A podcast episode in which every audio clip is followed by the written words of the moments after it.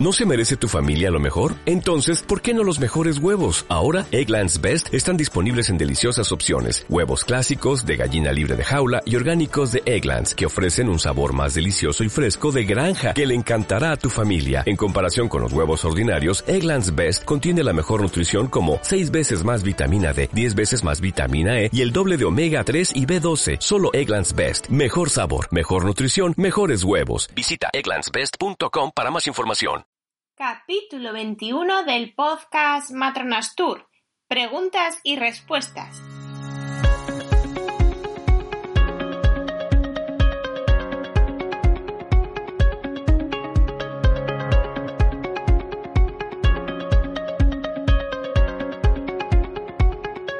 Hola, ¿qué tal? Muy buenas. Bienvenidos a Matronas Tour, el podcast en el que hablamos de todos los temas relacionados con el embarazo, el parto, el posparto y más allá. Mi nombre es Tania Casamjana, soy matrona y ahora soy vuestra matrona. ¡Comenzamos!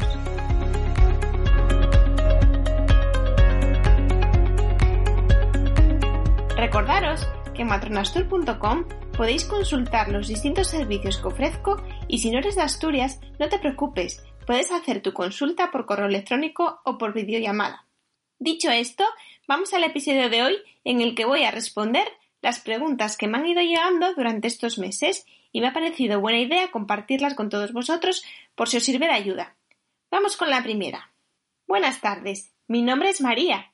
Estoy embarazada de 30 semanas y quería preguntar si se pueden tomar caramelos con própolis para el catarro y molestias de garganta. El prospecto de la marca Juanola no pone nada al respecto. He visto que las infusiones están prohibidas, pero los caramelos. Antes del embarazo los tomaba y me venían muy bien y evitaba tomar antibióticos. Muchas gracias. Pues bien, María, te cuento. En cuanto a los caramelos de propóleo o propolis, a pesar de ser un remedio natural, no existen datos sobre su posible toxicidad para el desarrollo fetal. Entonces, ante la duda de su seguridad, es mejor no tomarlos. También te digo que con 30 semanas tu bebé ya está formado y su desarrollo no se va a ver comprometido porque hayas tomado esos caramelos, así que tranquila. A partir de ahora puedes optar por otra alternativa. El laboratorio de Avoca cuenta con muchos productos compatibles con el embarazo. Échales un vistazo en www.avoca.com. Yo pude acudir a sus laboratorios en la Toscana, Italia, y te puedo decir que sus productos son totalmente seguros. No todos los productos que tienen son para el embarazo específicamente, pero sí que suelen poner si se puede tomar o no. Ante la duda, pregúntame mejor. Concretamente, para el dolor de garganta que me comentas, tienes el Golamir, un spray disponible en muchas de las farmacias. Es totalmente seguro y compatible con el embarazo. De hecho, de cara a tu maternidad, tienen muchos productos para los niños. Vamos con la siguiente pregunta. Mi marido y yo Hemos hecho ya el tratamiento de fecundación in vitro y tenemos tres embriones congelados.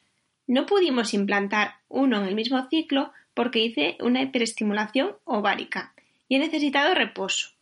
Justo en este mes hemos vuelto a iniciar el proceso para transferencia de uno de esos embriones congelados. Lo van a hacer a través de mi ciclo natural. Lo llamaron así como ciclo natural modificado me van controlando el endometrio y luego intuyo que en algún momento me manden poner progesterona y una inyección que se llama Ovitreye, que me han mandado comprar.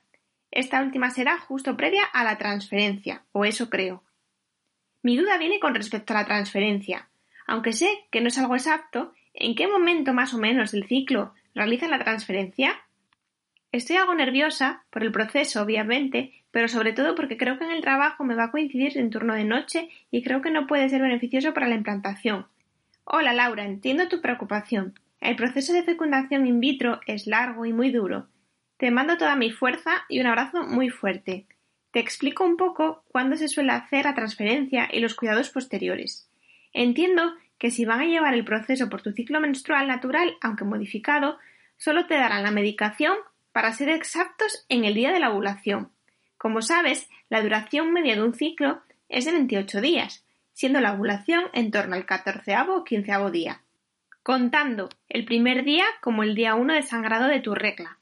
El ciclo se compone de dos fases, la folicular, que es el crecimiento de los folículos, esta fase va a variar de una mujer a otra, y luego la fase secretora, en la que se prepara el endometrio si hay embarazo y tiene una duración fija en todas las mujeres.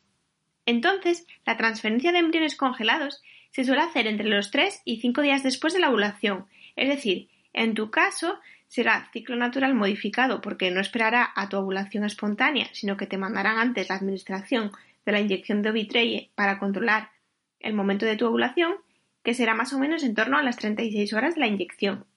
A partir de este momento comenzarás con la progesterona para potenciar la fase secretora y favorecer la implantación del embrión. Digamos que la transferencia depende en qué estado esté el embrión, si ya está en estado de blastocisto para implantarse en endometrio o si aún le queda por hacer más divisiones celulares para que les termine de realizar en el momento de la transferencia. Imagino que la transferencia la hagan con desarrollo completo del embrión, ya que aumenta la tasa de embarazo, en cuyo caso será el día 5 tras la ovulación, que eso equivale al día 17 o 19 de tu ciclo aproximadamente. Con respecto a los cuidados, solo necesitas reposo 30 minutos tras la transferencia. Puedes ir a trabajar, aunque no realizar demasiados esfuerzos. Es mejor evitar relaciones sexuales hasta que os hagáis el test de embarazo. Si sueles realizar deportes de alta resistencia, también mejor evitarlos. Imagino que estés tomando ya el ácido fólico de manera preconcepcional. El yodo solo debes tomarlo si consumes menos de tres raciones de lácteos al día. Os deseo mucha suerte, Laura. Bien, vamos con la siguiente pregunta que tiene relación con la lactancia. Y es la siguiente. Tengo un bebé de siete semanas y hacemos lactancia materna exclusiva de manda. La semana pasada le dimos la vacuna de vibre de rotavirus. No sabemos si fue a causa de eso o no, pero un día hizo una caca verde y durante el baño le he notado la fontanela un pelín hundida. Tampoco es que note que tenga diarrea y estoy intentando ofrecerle más pecho. Por lo demás no tiene fiebre y no está más irritable de lo normal. Eso sí, Siempre ha tenido unas horas malas de 10 de la noche a 2 de la mañana, que ahora está inconsolable. Pero no sé si tiene que ver con que no extrae toda la leche que quisiera o con un tema de sueño. Hola Raquel. Pues bien, tranquila, porque esa deposición verde puede ser puntual. La vacuna frente al rotavirus puede causar un cuadro de diarrea leve. Ahora ya debería hacer cacas normales, ya que los bebés alimentados a pecho suelen hacer cacas de color mostaza y como con semillas aunque si es un poco verdosa y la textura es consistente y grumosa, significa que todo está bien. Sabemos que estará bien hidratado si cambias varios pañales al día, más de cinco o seis. Además, si le ves que está con energía, puedes estar tranquila. Ofrecerle el pecho cada poco es la mejor opción, así se mantendrá hidratado según sus necesidades. La irritabilidad hacia la noche es totalmente normal después de todo el día. Aquellos niños de los que puedes sospechar que pueden estar comiendo poco son o niños muy apagados o muy irritables todo el tiempo que están 24 horas demandando el pecho. Estos casos suelen ser tema de mal agarre o frenillo igual corto, que no son capaces de mover bien la lengua para vaciar el pecho, y comen solo la leche inicial que es más rica en agua y azúcar, no pudiendo extraer la grasa del final.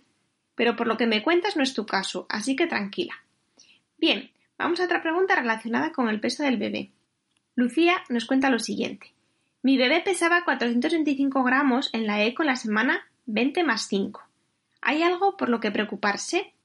La médico que me hizo la eco me dijo que no había nada por lo que preocuparse, pero estoy un poco intranquila. No sé si hay algo que debería hacer o no hacer. Pues bien, decirte que puedes quedar tranquila. Tu bebé está perfecto. Date cuenta que todavía mide unos 16 centímetros. Es normal ese peso, ya que en torno a las 20 semanas están entre los 300 y 400 gramos. En esta eco, aunque se hace una pequeña estimación del peso, no es precisamente para valorar el crecimiento del bebé, sino que es específica de la morfología, es decir, cómo se ha ido formando todo su cuerpo, sus órganos, y ya en la tercera ecografía, entre las semanas 34 y 36 más 6, ya se valora el peso y que su crecimiento se adecua a las semanas de gestación, que la placenta esté funcionando con normalidad, y es la mejor ecografía para estimar el peso del bebé. Vamos con la siguiente pregunta. Ana dice Estoy embarazada y acabamos de tener una pequeña preocupación con la evolución del embarazo, que te queríamos consultar si no te importa. Vivíamos antes en Berlín y allí me detectaron inmunidad a toxoplasmosis en la semana 6 de embarazo, solo con el marcador IgG. La verdad es que cuadra porque tendía a comer mucha carne cruda antes del embarazo. El problema llega cuando en la última analítica de la semana 33, ya en España, ha salido la IgG positiva pero la IgM también sale positiva, con una avidez alta. Nos dicen que puede ser que este positivo se deba a la infección anterior o a algunos restos, digámoslo así, pero nuestra pregunta es si tú crees que puede afectar a los fetos de algún modo. Estoy esperando mellizos. La verdad que estamos un poco perplejos porque entendíamos que con la inmunidad no había riesgo, pero le han recetado en La Paz antibióticos como espirimacina por si acaso. Ese por si acaso nos genera un poco de inquietud y queríamos consultarlo contigo. Muchas gracias antemano y gracias por el trabajo que estás haciendo. Pues bien, Ana y Carlos, podéis estar tranquilos. La persistencia de la IgM puede ser por la infección antigua o bien un falso positivo. Podría ser por una infección reciente, aunque es más raro si la avidez de la IgG es alta. Seguro que la infección es pasada. Ya sabes que si eres inmune no tienes que guardar ninguna precaución. Tranquila. Además, a menor semana de gestación, menos probabilidad de transmitir la infección. El tratamiento que te han puesto como precaución está bien ya que el diagnóstico de una infección reciente no es fácil de detectar. Los anticuerpos IgM pueden persistir en el suero materno por meses e incluso años, Existen estudios en los que se detectaron anticuerpos IgM hasta dos años después de la fase inicial. Los anticuerpos producidos durante la respuesta no primaria o en la fase más tardía de la infección, después del cuarto mes, tienen mayor avidez por el antígeno que aquellos que se producen durante la respuesta primaria. Los test de avidez es mejor hacerlos en la fase temprana del embarazo, puesto que un resultado de alta avidez después del cuarto mes de gestación no puede excluir que en una fase más temprana del embarazo haya tenido lugar una infección primaria con presencia eventual de los anticuerpos IgG del toxoplasma, de baja avidez. De ahí que te pusieran el tratamiento por precaución. Pero vamos, que si ya te detectaron la IgG durante el primer trimestre del embarazo, puede considerarse como un buen indicador de una infección pasada. Además, si todos los controles ecográficos fueron normales, seguro que está todo bien. Vamos con otra mamá que nos pregunta dudas sobre la vacuna del vexero, de meningococo. Le puse la vacuna el 30 de marzo. Hoy es 1 de abril y desde entonces está muy irritable, llora sin razón y no quiere estar cogido ni acostado ni nada.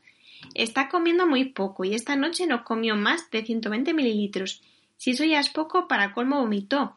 No estoy segura de que fuese vómito 100%, pero nunca había echado tanta leche. También he de decir que lo obliga a comer porque estaba incómodo y no paraba de moverse.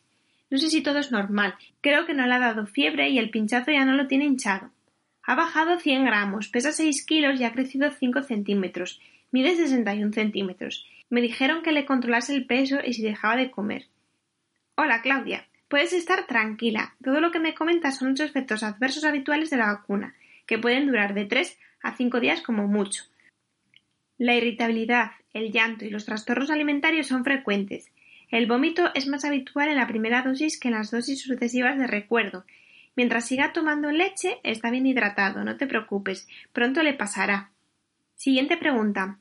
Berta nos dice Soy de aún estoy de treinta semanas, pero esta semana a dos compañeras que están de treinta y nueve, la matrona sin previo aviso, sin contracciones y sin estar dilatada, les hizo un tacto cuando fueron a monitores. Creo que no es normal, ¿no? Lo que tengo entendido es que dan poca información y te pueden causar infecciones, y siempre te tienen que consultar antes de hacerte nada. Pues bien, lo ideal es que, como bien dices, te pidan permiso antes de realizar una exploración. Sí que es verdad que a partir de que empezáis a acudir a monitores os suelen realizar después un tacto para ver cómo se encuentra de borrado el cuello del útero, aunque en realidad no sirve de nada esta información cuando no tienes ninguna contracción. Así que estás en todo tu derecho de negarte al tacto. A partir de la semana 40 sí que suelen ofrecer una maniobra de despegamiento de las membranas, que se llama maniobra de Hamilton, que consiste en realizar un tacto y con el dedo intentar introducirlo por el cuello del útero si estás algo dilatada, tocar las membranas y realizar así un círculo con el dedo para despegarlas del cuello. En caso de no estar nada dilatada, se realiza el círculo en el propio cuello del útero por fuera. Esta técnica suele generar prostaglandinas que son responsables de generar contracciones. Esta maniobra, como te digo, es opcional a la semana 40, aunque estaría más indicada a partir de la semana 41, que ya quedarían menos días de margen para la inducción por embarazo prolongado. Bea pregunta Buenos días, me pongo en contacto contigo porque hace dos años que di a luz de mi segundo hijo. Durante el embarazo tuve diabetes gestacional que controlé perfectamente con dieta. Cuando di a luz me dijeron que tenía que repetir la prueba de la glucosa cuando acabara con la lactancia, pero como tras dos años sigo con ella no he podido hacerme la prueba. Estos días me ha entrado la duda. ¿Es posible que siga teniendo diabetes y no lo sepa? Se supone que la gestacional se quita tras el parto, ¿verdad? ¿Debería hacerme ya la prueba aunque siga con la lactancia o debo esperar a dejarla? Si no recuerdo mal, me dijeron que debía esperar a dejar la lactancia porque podría alterar los resultados de la prueba. Pues bien, como ya pasaron dos años, aunque sigas con la lactancia puedes hacer la prueba ya. Además, tu bebé ya comerá de todo y hará menos tomas. Es bueno hacer controles cada cierto tiempo, porque hay algunos casos de diabetes gestacional que a largo plazo desembocan en una diabetes crónica tipo 2. Pero tranquila, si solo necesitaste un control con dieta, seguro que está todo bien. Sara dice, te escribo para consultarte si es normal que pasados casi dos meses desde que he dado a luz sienta una pequeña molestia, como punzaditas en la zona del ovario derecho, o si me recomiendas que consulte a mi matrona. No tengo fiebre, ni diarrea, ni estreñimiento, nada de nada, solo la molestia. También tengo la zona lumbar contracturada y he llegado a pensar que quizás sea irradiación de atrás hacia adelante. Hola Sara, si estás con lactancia materna, puede ser efecto de la oxitocina, sobre todo durante la toma. Se nota como un dolor de barriga o un dolor tipo regla, que puede ser tipo pinchazo, como describes hacia un lado también. En la lactancia intervienen dos hormonas principales, que son la prolactina que produce la leche y la oxitocina que permite salir la leche de sus conductos. También puedes generar oxitocina al contacto con tu bebé. Ya sabes que es la hormona del amor. Puede ser la ovulación, que estando con la lactancia materna exclusiva suele retrasarse varios meses porque la prolactina bloquea las hormonas del ciclo ovárico, aunque ya sabes que no hay nada imposible. Podría ser también que en dos semanas tuvieses tu primer periodo posparto. Por cierto, no te alarmes si sangras más que otras veces porque la primera regla después de un parto suele ser un poquito más abundante de lo habitual. Puede ser que esta molestia se deba a contracturas y malas posturas corporales. Como bien dices, durante el posparto se van acumulando tensiones de malas posiciones. En el embarazo se modifica el eje de gravedad, se debilita el suelo pélvico y toda la faja abdominal muscular, se arquea así la zona lumbar.